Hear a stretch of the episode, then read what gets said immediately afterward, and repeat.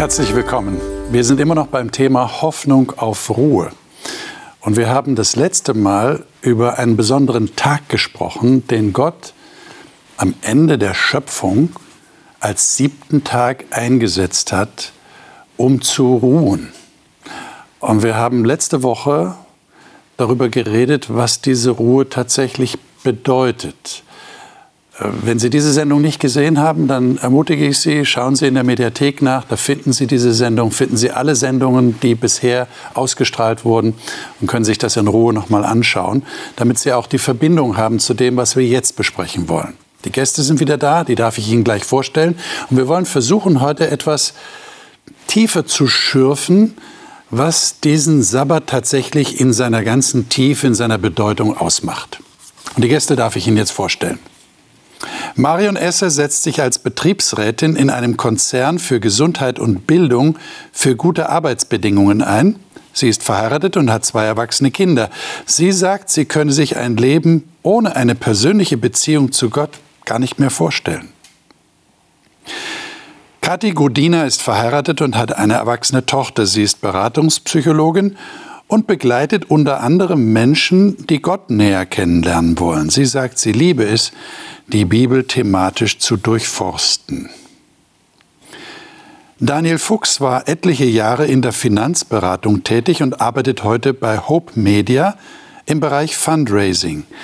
Er sagt, dass er nach einem schweren Autounfall erlebt habe, wie Gott sich in solchen schweren Zeiten kümmert und ganz nah ist. Eli Dieth Prida lebt in Lüneburg im aktiven Ruhestand. Er ist Pastor und war viele Jahre Verlagsleiter. Er ist verheiratet und hat zwei erwachsene Kinder und zwei Enkelkinder. Er sagt, der Glaube an Jesus Christus trage ihn seit jungen Jahren. Ohne ihn wolle er nicht mehr leben. So, mal sehen, wie wir diesen Glauben vertiefen können, indem wir nochmal über Ruhe sprechen. Ruhe für alle ist unser Thema. Das heißt ja, das wird ja schon in dem Titel angekündigt, dieser Ruhetag soll nicht nur für einen persönlich sein, sondern andere sollen auch einen Nutzen davon haben. Aber wir beginnen mal vielleicht ganz überraschend mit einem Text in 1. Mose 1. Wir hatten ja schon von der Schöpfung gesprochen. Wir hatten 1. Mose 2 in der letzten Sendung gelesen. Aber jetzt gehen wir mal in 1. Mose 1 rein, weil das eine wichtige Information in diesem Schöpfungsbericht, die etwas über uns Menschen aussagt. Wer liest mal die Verse 26 und 27? Ich lese nach Neues Leben Bibel. Vor. Bitte schön. Da sprach Gott, wir wollen Menschen schaffen nach unserem Bild, die uns ähnlich sind. Sie sollen über die Fische im Meer, die Vögel am Himmel, über alles Vieh, die wilden Tiere und über alle Kriechtiere herrschen. So schuf Gott die Menschen nach seinem Bild. Nach dem Bild Gottes schuf er sie, als Mann und Frau schuf er sie. Und Gott segnete sie. Mhm. Danke. Was sagt ihr dazu? Hier wird deutlich gesagt, der Mensch ist nach dem Bild Gottes geschaffen. Was teilt euch das mit? Naja, wenn ich, wenn ich nach einem Bild, also ich, ich vergleiche es ja immer gern mit meinen Alltagsdingen. Wenn ich meine Enkelkinder angucke, dann kann ich genau sehen, in wem steckt was von wem drin. Und das schon, obwohl sie ganz klein noch sind. Man sieht, also man sieht, wo kommen sie her, wo gehören sie hin, wo haben sie Charaktereigenschaften her. Und das verstehe ich unter Ebenbildlichkeit. Also ich verstehe darunter, dass ich etwas habe von dem, der mich geschaffen hat nach seinem Bild. Das heißt, ich widerspiegle Gott irgendwo, soll ich ein Stück, ein Gegenüber, ein Ebenbild, ein, ein, ein Abbild sein. Empfindet ihr das auch so? Und könnt ihr sagen, wo ihr da Gott ähnelt? Oder würdet ihr zurückhaltend sein und sagen, nee, nee, nee, also so weit würde ich jetzt nicht gehen, dass ich Gott ähnlich bin. Ich bin ja kein kleiner Gott. Ja, also es ist schon eine Herausforderung, das so zu denken. Also erstens ist ja Gott für uns nicht so leicht zu greifen. Also wir alle haben nicht so ein ganz konkretes Bild von ihm. Wir haben Ideen, Vorstellungen. im günstigsten Fall vielleicht auch durch die Bibel geprägt, aber doch haben wir ihn ja nicht vollkommen gesehen, nicht ganz erfasst. Und deshalb ist es schon für mich eine Herausforderung, das zu denken. Und in welcher Form ich jetzt genau dieses Bild gebe, das ist schon ein spannender Gedanke.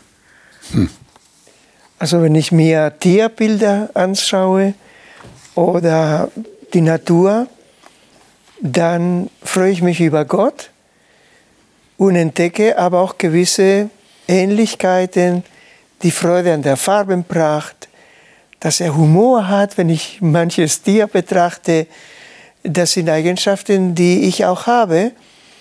Aber mit diesen Tieren sich unterhalten, das konnte Gott nicht, aber mit uns und wir mit ihm. Also diese Zwiesprache, eine Beziehung pflegen, äh, das glaube ich, ist, war Gott wichtig und ist mir auch wichtig. Das würde bedeuten Denkfähigkeit, Kommunikationsfähigkeit, Austausch ist möglich, Begegnung ist möglich. Ja. Herrschen? Herrschen. Was heißt denn das jetzt? Ja, das ist spannend. Also Gott beherrschte die Materie, indem er ja schuf. Ja. Und wir sollen herrschen über diese Dinge, die da sind. Also da haben wir schon auch was nach seinem Bild. Hm. Kreativität. Also auch Kreativität hat er in uns hineingelegt. Und ich glaube, auch dieses, dieses Verständnis von vielen Dingen. Also ich kann oft Gott besser verstehen, wenn ich, wenn ich das Verhältnis auch zu, zu anderen Menschen oder meinen Kindern angucke. Wenn die Kinder klein sind, dann fühle ich mich manchmal auch wie eine Henne, die ihre Küken unter die Flügel nimmt. Ja, und wenn Gott solche Bilder gebraucht mit uns, kann ich ihn besser verstehen. Und ich, ich werde ihn damit nicht vollständig begreifen, aber er hat mir Eigenschaften gegeben, die mir helfen, ihn in seinen Eigenschaften zu verstehen. Und das finde ich schon, also ein Tier, mit, ich kann mit einem Tier kommunizieren, das kann, ich kann mit einem Hund, aber das hat alles seine Grenzen. Aber Gott hat in unsere Kreativität hineingelegt, die auch hilft, ein Verständnis für sein Wesen zu kriegen. Und das finde ich ist schon was ganz Besonderes. Hm. Ich denke, oder ich meine, wir haben halt als Menschen so einen Hang zur Überheblichkeit. Und deswegen war jetzt auch gerade bei, dem, bei deiner ersten Frage, war so der erste Gedanke, ja, ähm, Gott macht da was Besonderes. Ähm, er hat schon so viel geschaffen, aber da macht er etwas nach seinem Bilde. Und er hätte es ja nicht machen müssen. Er hätte noch, noch was anderes, eine weitere Spezies sich ausdenken können. Aber er macht was nach seinem Bilde. Und das, da besteht die Gefahr drin, dass wir dadurch überheblich werden. Man sagt ja auch so gerne, wir sind die Krone der Schöpfung. Ähm, wo auch dann oft die Gefahr drin steckt des Missbrauchs. Ähm, und ich würde es eher so verstehen, ähm, dass die Krone der Schöpfung das mit Verantwortung verbunden ist. Und so verstehe ich eben auch diesen Begriff des Herrschens. Äh, Gott ist so dieser Urtyp des Herrschers. Und wenn wir anschauen, wie Gott herrscht, dann ist er ein Fürsorger, der jemand Fürsorge übernimmt für die, seine Geschöpfe. Und so würde ich eben auch den Auftrag verstehen, wenn er zum Menschen sagt, herrscht. Jetzt versuchen wir mal die Kurve zu kriegen zu dem Thema Ruhe. Ihr habt ja angedeutet, dieses Bild Gottes bedeutet auch eine besondere Beziehung. Du hast erwähnt von deinen Enkelkindern. Das bedeutet ja auch eine besondere Beziehung, dass man sich da wiedererkennt. Und, und Gott erkennt sich in uns wieder, könnte man ja eigentlich fast sagen. Das heißt ja auch eine besondere Beziehung zu diesen Geschöpfen. Das würden wir auch gerne in Anspruch nehmen, oder? Äh, als in dem Bewusstsein, wir sind erschaffene Wesen, würden wir gerne in Anspruch nehmen. Also Gott achtet auf uns ganz besonders. Ähm, jetzt habe ich hier einen Text vor mir in 2. Mose 23, 12. Und das schließt jetzt an das an, was wir letzte Woche betrachtet haben, in Bezug auf diesen Ruhetag. Äh, 2. Mose 23, Vers 12. Und das geht jetzt in die Richtung unseres Themas, Ruhe für alle. Ähm, bin mal gespannt, was wir, was wir damit anfangen. Äh, wer liest mal diesen Text? 2. Mose 23, Vers 12. Sechs Tage lang sollt ihr eure Arbeit tun, aber am siebten Tag sollt ihr ruhen, damit eure Rinder und Esel sich erholen und auch eure Sklaven und die Fremden bei euch sich ausruhen können. Hm. Also die Elberfelder hat hier, der Fremde darf Atem schöpfen. wie kann ein Fremder, der jetzt noch gar nicht so dieses Bewusstsein hat, das ist der Ruhetag Gottes, wie kann der an dem Tag Atem schöpfen? Einfach dadurch, dass er nicht mehr arbeitet? Naja, ich denke, da, da, dafür haben wir auch ein bisschen Vorbildcharakter. Okay. Also ich denke, man kann auch Atem schöpfen lernen, wenn ich sehe, wie der andere das tut. Und da muss ich noch gar nicht unbedingt eine innere Verbindung haben, sondern da kann ich erst mal sehen, was der andere für eine Wohltat empfängt. Und da kann ich auch zu dem Wunsch kommen, das möchte ich auch haben. Ja, also ich denke, ähm, und da, äh, wenn, wenn, ich, wenn ich das lese, ähm, diesen Text, dann denke ich, da ist ganz schön viel Verantwortung drin. Denn es heißt, ich soll mich um den Nächsten kümmern. Ob das jetzt, heute würde man vielleicht nicht mehr Sklaven sagen, da würde man sagen, um den Angestellten, wobei es heute auch Sklaven gibt. Das will ich nicht in, äh, in Abrede stellen. Also ich soll mich um den Nächsten und sogar um den Fremden kümmern. Und wenn ich denke, wir haben eine Zeit lang bei uns Hausgottesdienste gemacht für Jugendliche, das sind, die meisten waren Fremde in Anführungsstrichen, die nicht wussten, was ist Sabbat, was äh, die die jetzt manche waren noch nicht einmal, die sind einfach nur gekommen, um das mal wahrzunehmen. Und ich habe erlebt, wie manch einer gesagt hat, Mensch, so was Tolles, das möchte ich auch haben. Und das ist dieses Atemschöpfen, wo ich lernen kann, einfach indem ich mal dabei bin oder indem ich zugucke und dann sage, Mensch, es tut gut, da will ich aber mehr.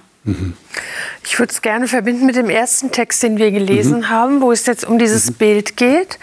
Denn es ist ja hier gesagt, äh, wir werden als Mann und als Frau geschaffen. Also es, es wird klar, es, es gibt eine Gleichheit.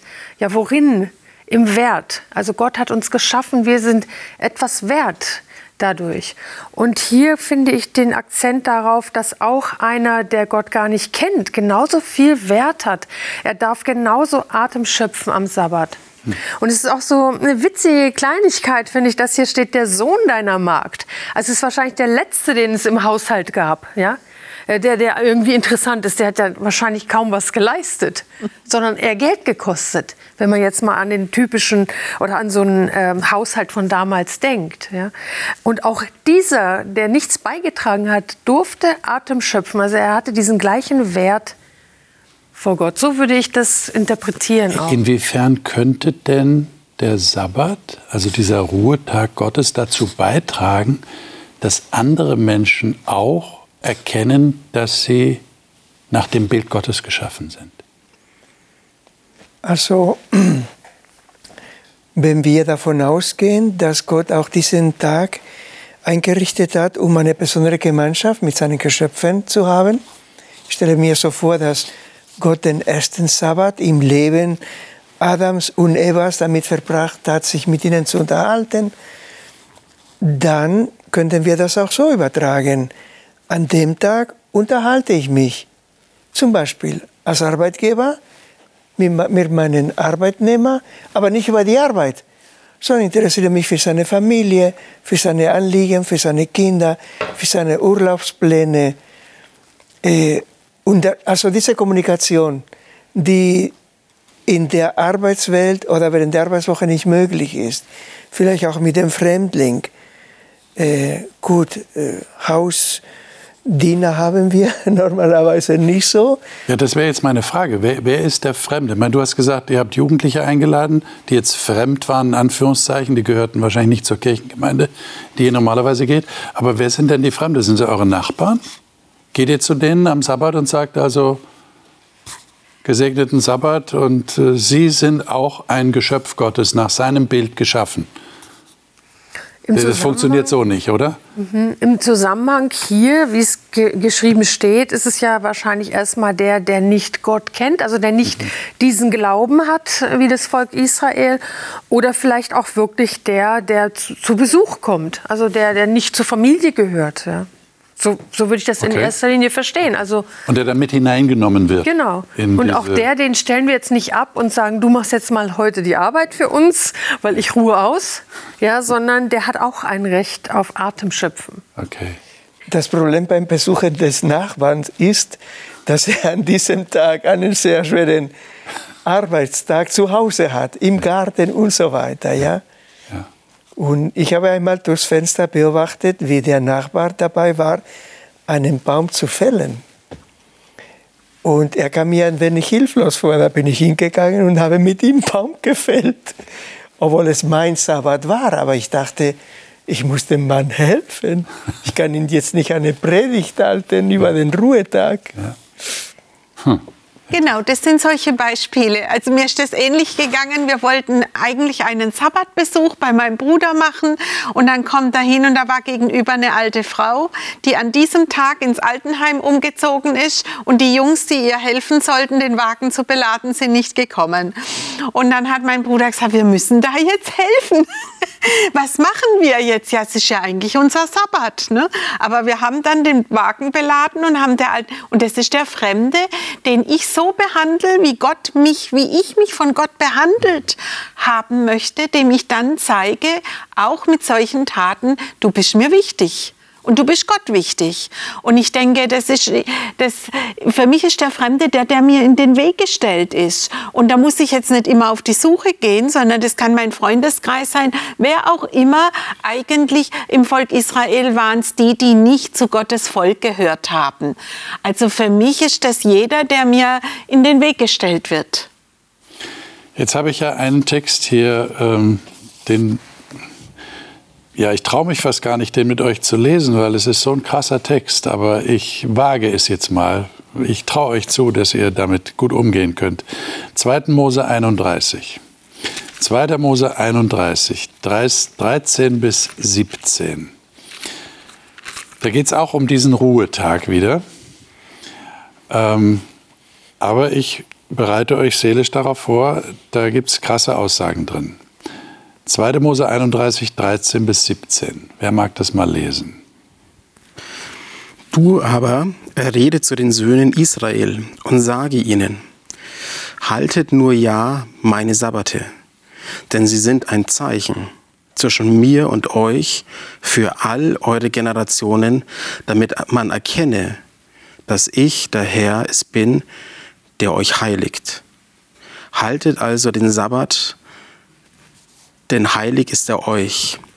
Wer ihn entweiht, muss getötet werden.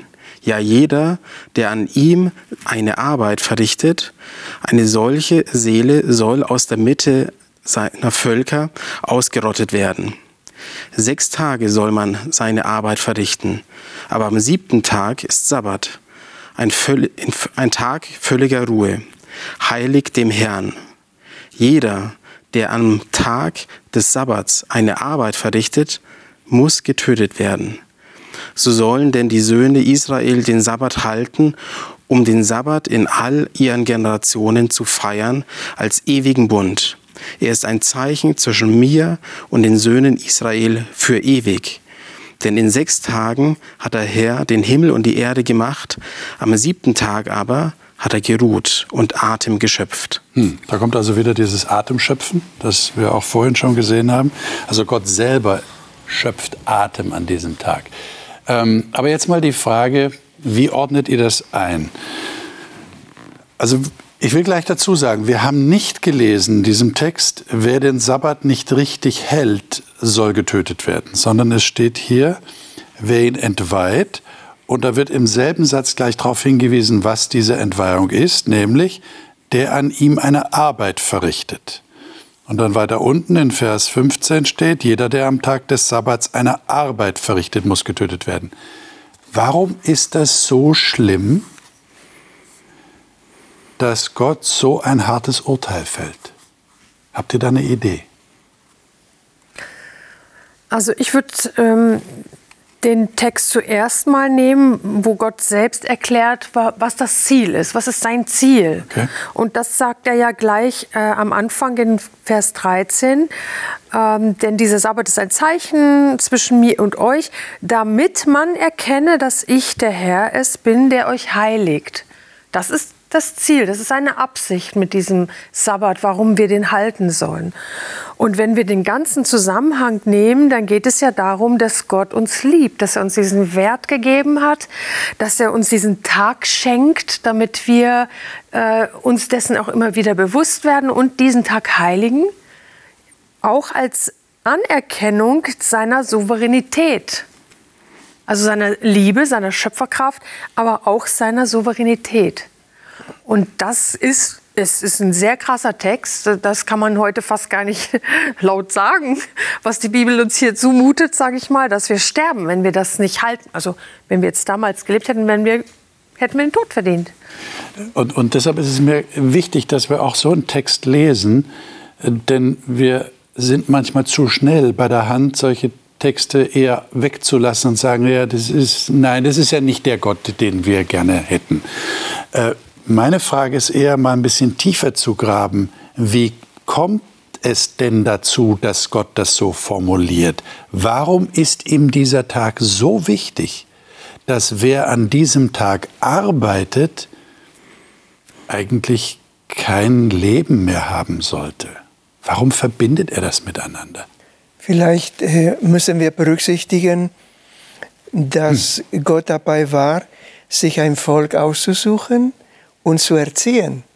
Sie waren bis vor ein paar Wochen Sklaven in Ägypten gewesen. Und äh, vielleicht greift er hier zu Maßnahmen, die uns sehr radikal vorkommen, um sie zu bewahren, dass sie in das Alte zurückfallen. Ich kann mir schwer vorstellen, dass Gott das heute so anordnen würde. Aber damals, wo er dabei war, ein Volk vorzubereiten, das durch diesen Sabbat, unter anderem, aber auch durch diesen Sabbat, in der ganzen Welt eine Rolle spielen sollten, dann war es vielleicht eine solche Maßnahme, drast mhm. drastische Maßnahme nötig. Mhm. Aber wenn wir jetzt mal das trotzdem davon ableiten und die Frage stellen, warum ist ihm der Sabbat denn so wichtig? Dass er zu einer solchen Erziehungsmaßnahme greift. Also er sagt ja hier, hier steht ja in dem Text, ein Zeichen meines Bundes. Also der Sabbat ist nicht nur ein Gebot, sondern das ist ein Zeichen seines Bundes. Und das hat ja schon eine ganz tiefgreifende Bedeutung. Und wenn wir jetzt gucken, für welchen Bund ist denn das überhaupt und wofür steht das? Also wir haben, wir haben ja in den zehn Geboten, du sollst nicht stehlen, du sollst nicht lügen. Also da, da haben wir ja, da beschreiben wir Tätigkeiten. Beim Sabbatgebot, da geht es um das Einhalten eines Bundeszeichens und da steckt dahinter, Gott ist der Schöpfer, Gott ist der Bewahrer. Er hat uns etwas aufgetragen, er hat uns Verantwortung für diese Welt aufgetragen. Der sollen wir gerecht werden, wenn wir an andere Menschen. Also dieses Bundeszeichen enthält eigentlich ein Großteil der Gebote schon in sich.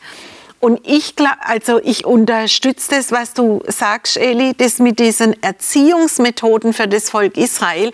Ich glaube, er wollte ihnen klar machen, das ist mir so wichtig, dass ihr die Bedeutung dessen anerkennt und zwar nicht nur die Bedeutung erkennt, sondern sie auch lebt dass ihr ein Vorbild seid, dass ihr das nicht vergesst. Und wir selber wissen, wie schnell man etwas verwässert oder wie schnell Kleinigkeiten von etwas vergessen sind, wo man dann sagt, na ja, das ist ja jetzt vielleicht nicht so wichtig. Und Gott sagt hier, mir ist das aber so wichtig. Wie, wie kann man, habt ihr irgendwie eine Idee, wie man das jemandem überhaupt vermitteln kann, dass ein Tag in der Woche für Gott so wichtig ist, dass er möchte, dass unbedingt dieser Tag äh, ja zu einem Inbegriff der Ruhe wird? Wie, wie kann man das jemand vermitteln in der heutigen Zeit? Ich, ich denke mir, war nicht der Sabbat so eine Art Gradmesser, die dafür stand, für die Güte der Beziehung zwischen Gott und seinem Volk stand.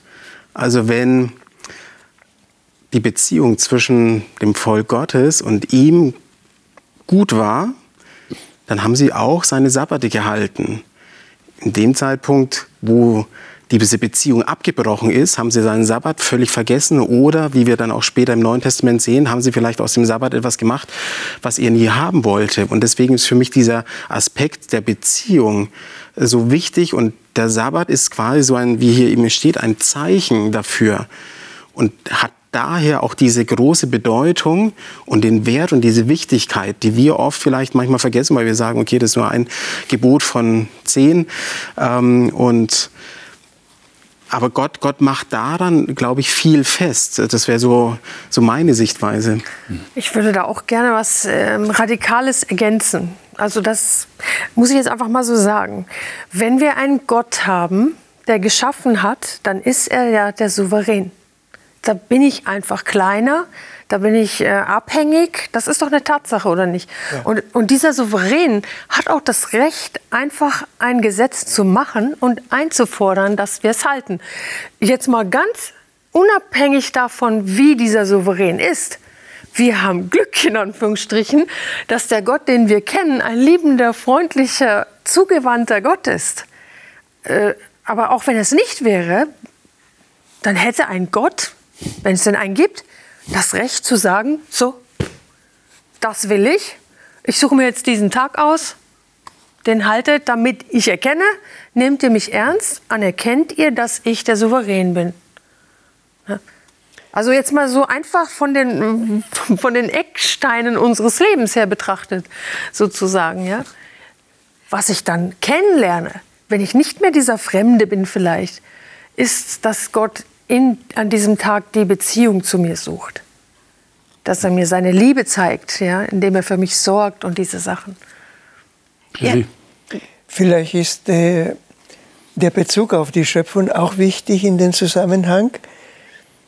Äh, er ist der Schöpfer. Der Sabbat ist ein Zeichen der Beziehung, die er zu uns haben will und wir zu ihm. Er ist auch der Befreier dieses Volkes hier. Und wer den Sabbat ablehnt, der lehnt ihn als Schöpfer ab und er lehnt ihn als Befreier ab. Und die Folge, wenn wir uns von Gott trennen, wir trennen uns vom Leben und Sterben. Und diese Todesstrafe versinnbildete das. Wenn ihr mich ablehnt als euren Schöpfer und Befreier, dann seid ihr schon tot, egal ob ihr mit dem Tode bestraft werdet oder nicht. Mhm. Hm. Was ist die Botschaft an die Welt? Wenn wir jetzt mal ganz global denken und nicht nur an uns denken, die wir jetzt vielleicht den Sabbat für uns erkannt haben und sagen, ja, wir wollen dem Souveränen Gehorsam leisten und wir wollen auch in eine Beziehung mit ihm treten. Aber was ist die Botschaft für alle anderen? Äh, haltet den Sabbat? Oder kommt da noch was davor? Also und dann möchte, haltet den Sabbat? Ich möchte da noch was Drittes ergänzen. Also zu dem, was ihr beide gesagt habt. Da gehört für mich noch die Liebe dazu. Also für mich gehört die Liebe zu Gott dazu. Weil wenn ich, wenn ich mit jemand verheiratet bin und er schenkt mir permanent Dinge, die mir nicht gefallen, dann sage ich irgendwann, du, wenn du mich liebst, ich sag dir jetzt, was du mir schenkst. Ihr versteht, was ich meine. Und wenn ich den anderen liebe, dann schenke ich ihm das, was er gern möchte, nicht das, was ich meine, was er braucht. Und das ist das, was für mich Gott hier sagt. Gott sagt, wenn du mich liebst, dann hältst du meinen Sabbat.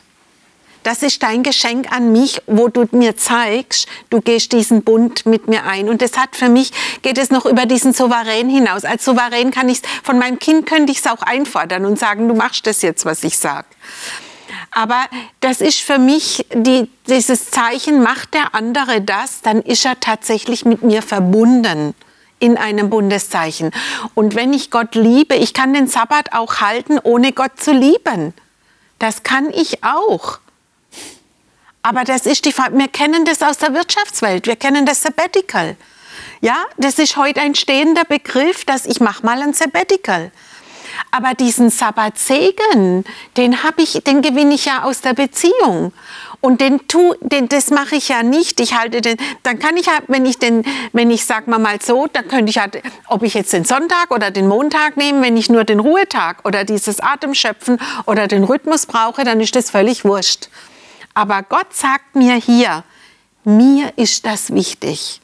Und mir ist das so wichtig, dass ich dir auch sage, was die Folge davon wäre, wenn du dagegen verstößt. Also ich kann doch nicht mit einem Gott in Beziehung treten und sagen, es ist mir egal, was dir wichtig ist. Hm.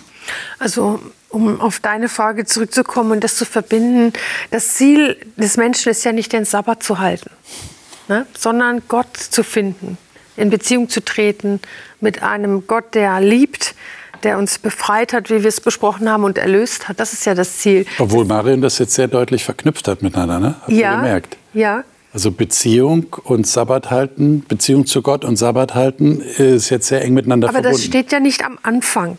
Ja? Okay. Das steht ja nicht da, wenn ich jetzt auf jemanden treffe, der Gott nicht kennt, werde ich doch nicht anfangen und ihm sagen, er muss jetzt den Sabbat halten. Ich habe das tatsächlich mal gehabt. Ich habe mit einer Frau gesprochen, die sehr darunter gelitten hat, was sie am Sabbat nicht machen darf und so weiter. Und ich hatte Gespräche mit ihr und habe dann gemerkt, ihr Herz gehört gar nicht Gott. Hm. Dann habe ich gesagt, Du brauchst du den Sabbat gar nicht halten.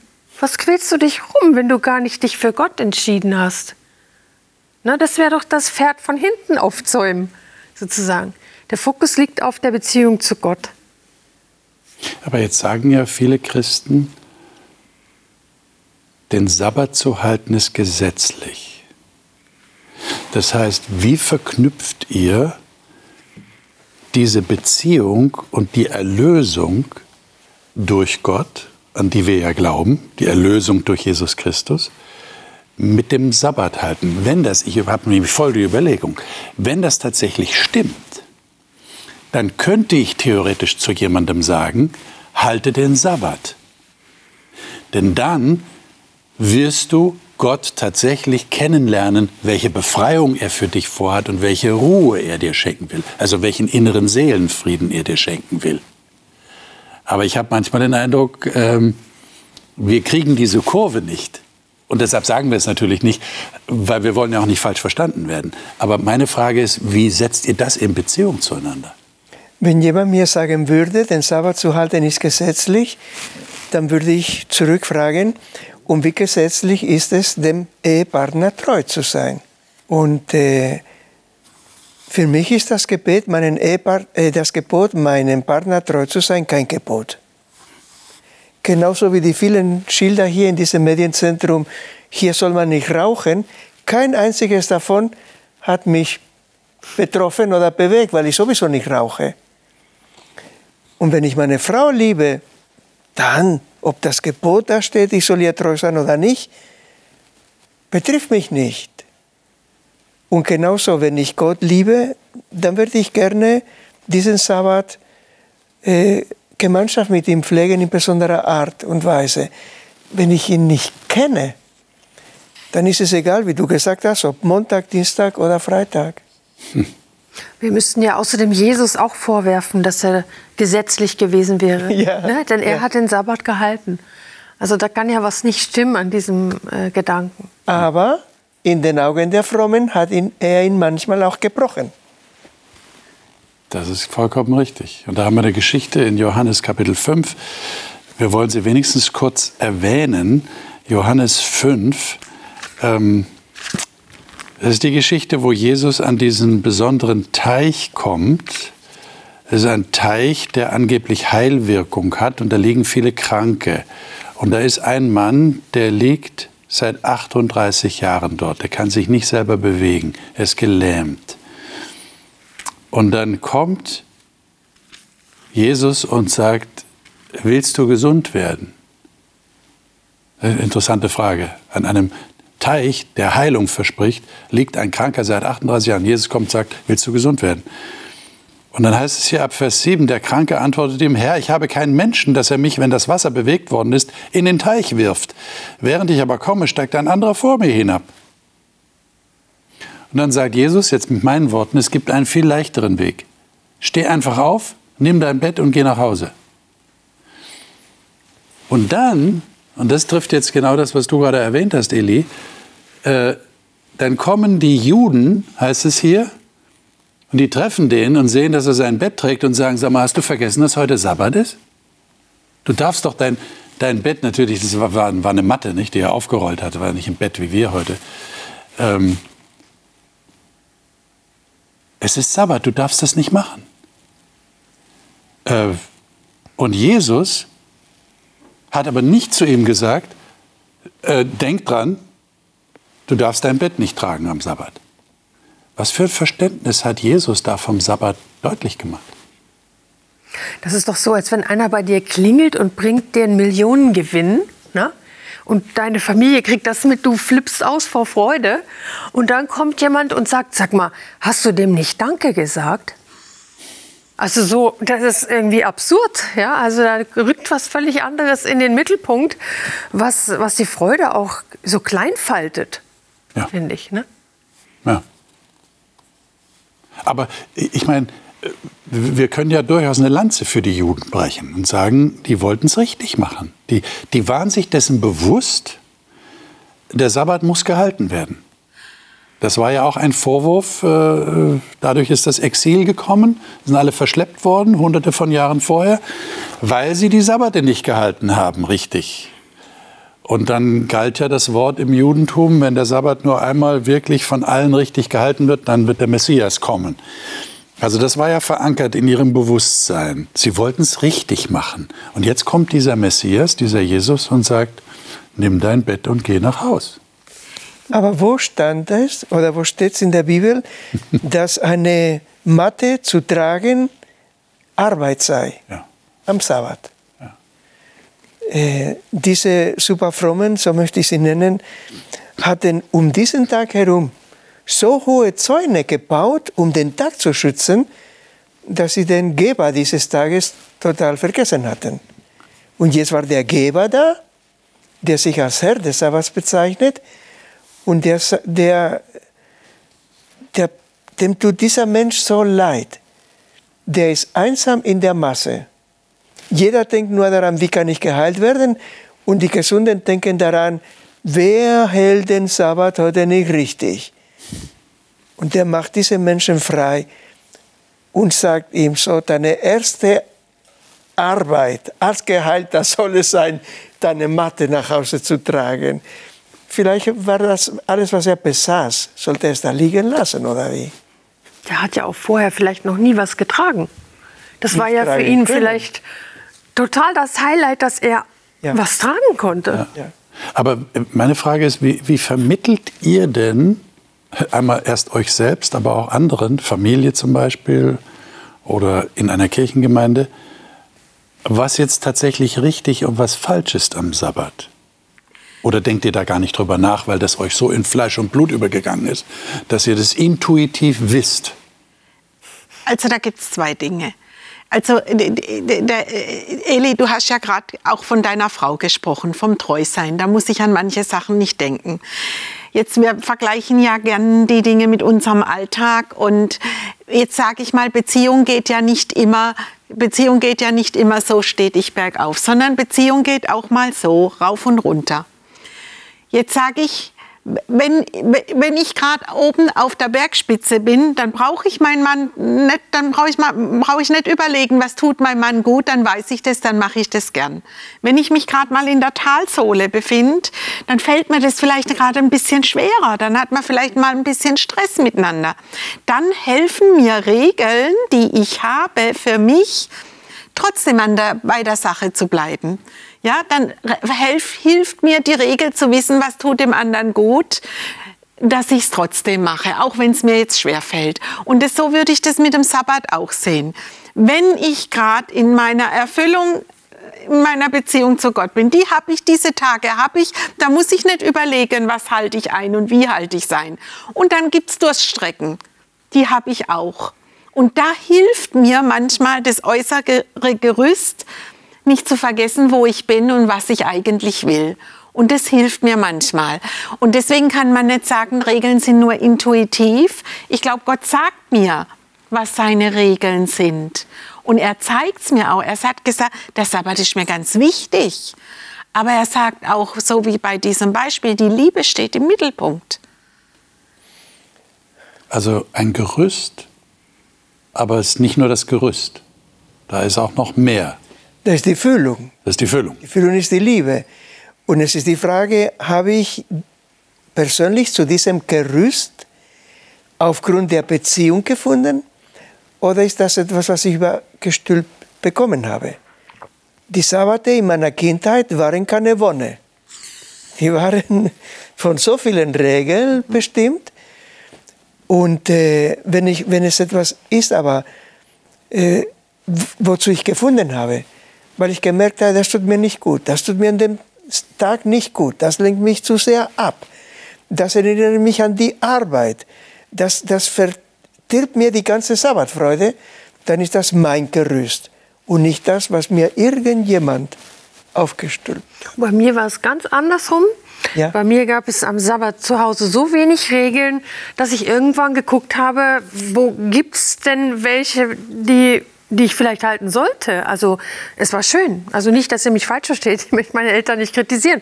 Da gab es viel Freiheit. Aber ich hatte das Bedürfnis, so ein paar Eckdaten hätte ich gerne. Und dann habe ich es halt aufgrund meines Bibelstudiums für mich gefunden. Also ich glaube, es ist auch sehr unterschiedlich von uns als Person. Der eine braucht mehr von diesem Gerüst, sucht danach, der andere braucht es nicht, den würde es eher einengen. Und deshalb gibt es ja relativ wenig Anweisungen in der Bibel zu dem, was nun wirklich sein soll oder was nicht sein darf. Es ist ja gar nicht so viel. Und ich meine, letztlich, liebe Zuschauer, ist es ja auch die Frage, womit mache ich Werbung für diesen Tag? Mit dem Gerüst oder mit dem Haus?